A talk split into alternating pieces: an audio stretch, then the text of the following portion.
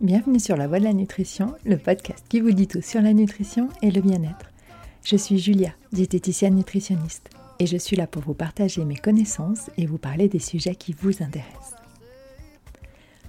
Nous avons déjà abordé différentes notions de diététique et de nutrition, les grands principes de fonctionnement de notre corps. Il est temps de se pencher sur les stars de nos assiettes, les aliments, et plus précisément les aliments dits santé, les super aliments, ceux qui enfilent une cape pour vous sauver de votre vie stressante et déséquilibrée, mais aussi les aliments devenus incontournables dans le healthy lifestyle. Enfin, ceux que les grands patrons de l'industrie agroalimentaire veulent nous faire croire comme étant indispensables à une vie plus belle. Je vous dirai tout ce qu'il y a à savoir pour que vous puissiez les consommer en connaissance de cause, que ce soit d'un point de vue diététique, santé, économique ou éthique. Aujourd'hui, je vais vous faire découvrir le soja sous toutes ses formes. C'est toujours la rentrée, alors il est encore temps de prendre de bonnes habitudes. Partagez le podcast, notez-le si votre plateforme d'écoute le permet et laissez-moi un petit mot en commentaire pour mes lectures du matin. N'hésitez pas à me proposer un sujet à aborder en podcast. Je vous souhaite une bonne écoute.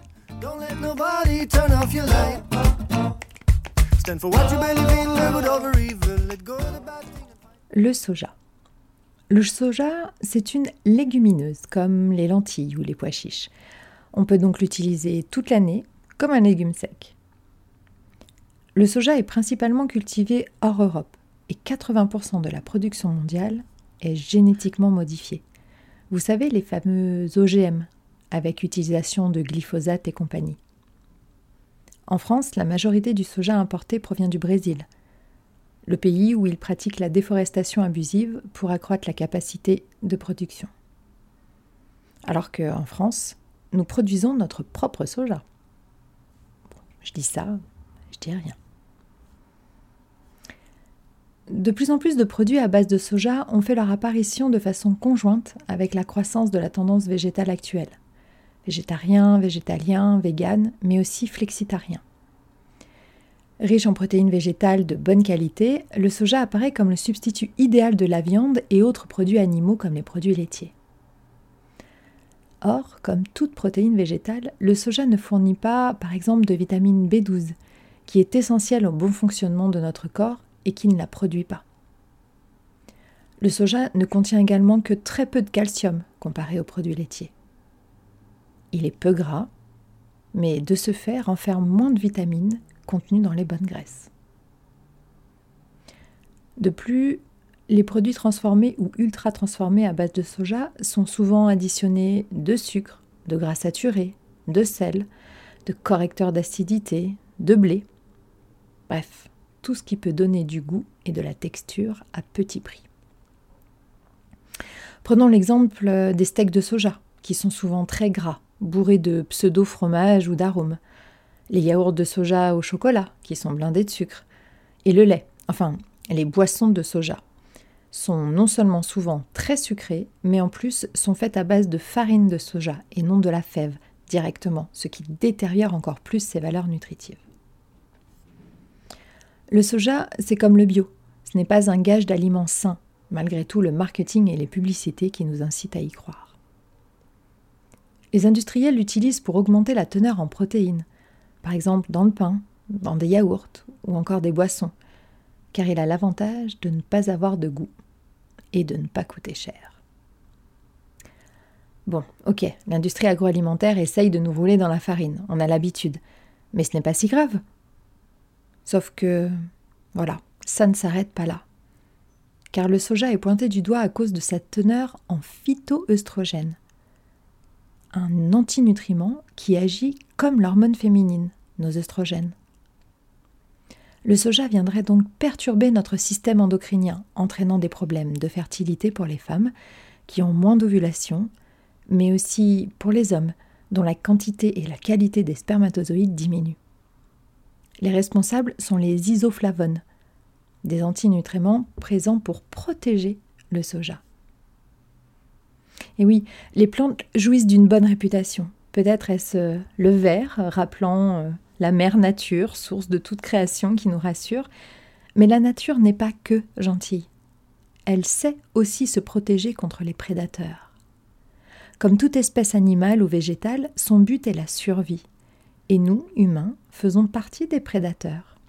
Et certaines parties de plantes ne nous sont pas favorables, bien au contraire. C'est ce que l'on appelle le paradoxe des plantes, thème que j'aborderai sûrement dans un prochain podcast. Les plantes se protègent donc de nous avec les antinutriments. Mais en Asie, où le tofu, le miso, le tempeh sont à la base de l'alimentation depuis des millénaires, ils n'ont pas de problème de fertilité ou de perturbation du système endocrinien? Eh bien non, car il est possible d'éliminer les phytoestrogènes en faisant cuire les fèves de longues heures et en changeant l'eau de cuisson. Mais bien sûr, en Occident, nous avons importé le produit, mais pas le principe. Et l'industrie agroalimentaire et ses processus de fabrication modernes et rapides, donc moins coûteux, ne permettent plus l'élimination des phytoestrogènes. Alors certains me diront que le soja euh, ne les concerne pas, qu'il soit génétiquement modifié ou pas, ils ne mangent pas de ce pain-là, enfin de ce soja-là. Eh bien, vous auriez tort. Car selon une étude de 2018 réalisée par WWF, nous consommerions 61 kg de soja par an par personne, dont seulement 4 kg de façon directe. Dans ces 4 kg, nous retrouvons bien sûr le produit brut, la fève de soja, soit fraîche dans sa jolie cosse verte que l'on appelle alors edamame, ou séchée comme un haricot blanc. Et puis il y a aussi les produits transformés et ultra transformés comme le tofu, le miso, le tempeh. Et puis il y a les additifs, comme la lécithine, un émulsifiant permettant au gras et à l'eau de se mélanger.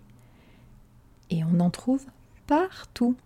Chocolat, céréales, yaourts, gâteaux, chips et même dans du lait infantile. Retournez les paquets et cherchez lécithine de soja ou E322. Vous serez surpris du nombre de fois où il apparaît. Alors, quid des pesants 57 kilos restants? Eh bien, nous les, nous les consommons par le biais des animaux ou produits animaux que nous mangeons, comme par exemple les œufs, la viande, le lait. Alors non, personne ne vient injecter en douce du soja dans votre œuf au plat. Mais comme le présentait déjà Hippocrate, nous sommes ce que nous mangeons. Et comme aujourd'hui, 90% des animaux d'élevage sont nourris avec ce que l'on appelle du tourteau de soja, qui est fabriqué avec du soja génétiquement modifié nous consommons du soja génétiquement modifié.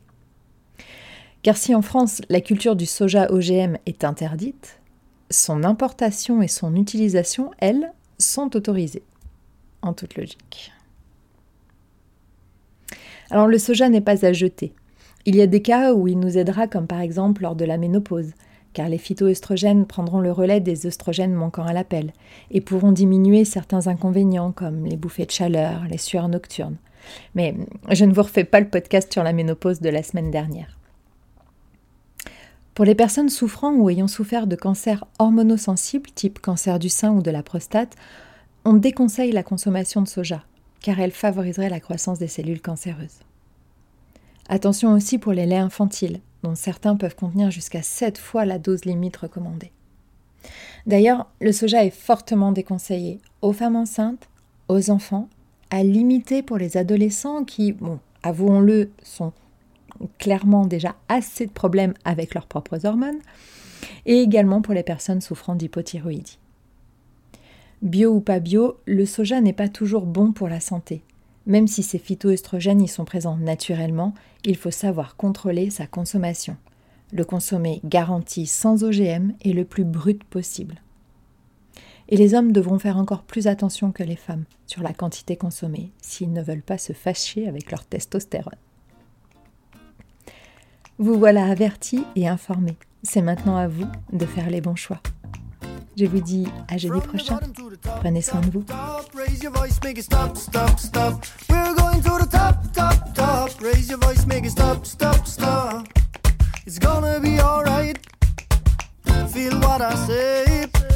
Get involved in the fight, learn how to play.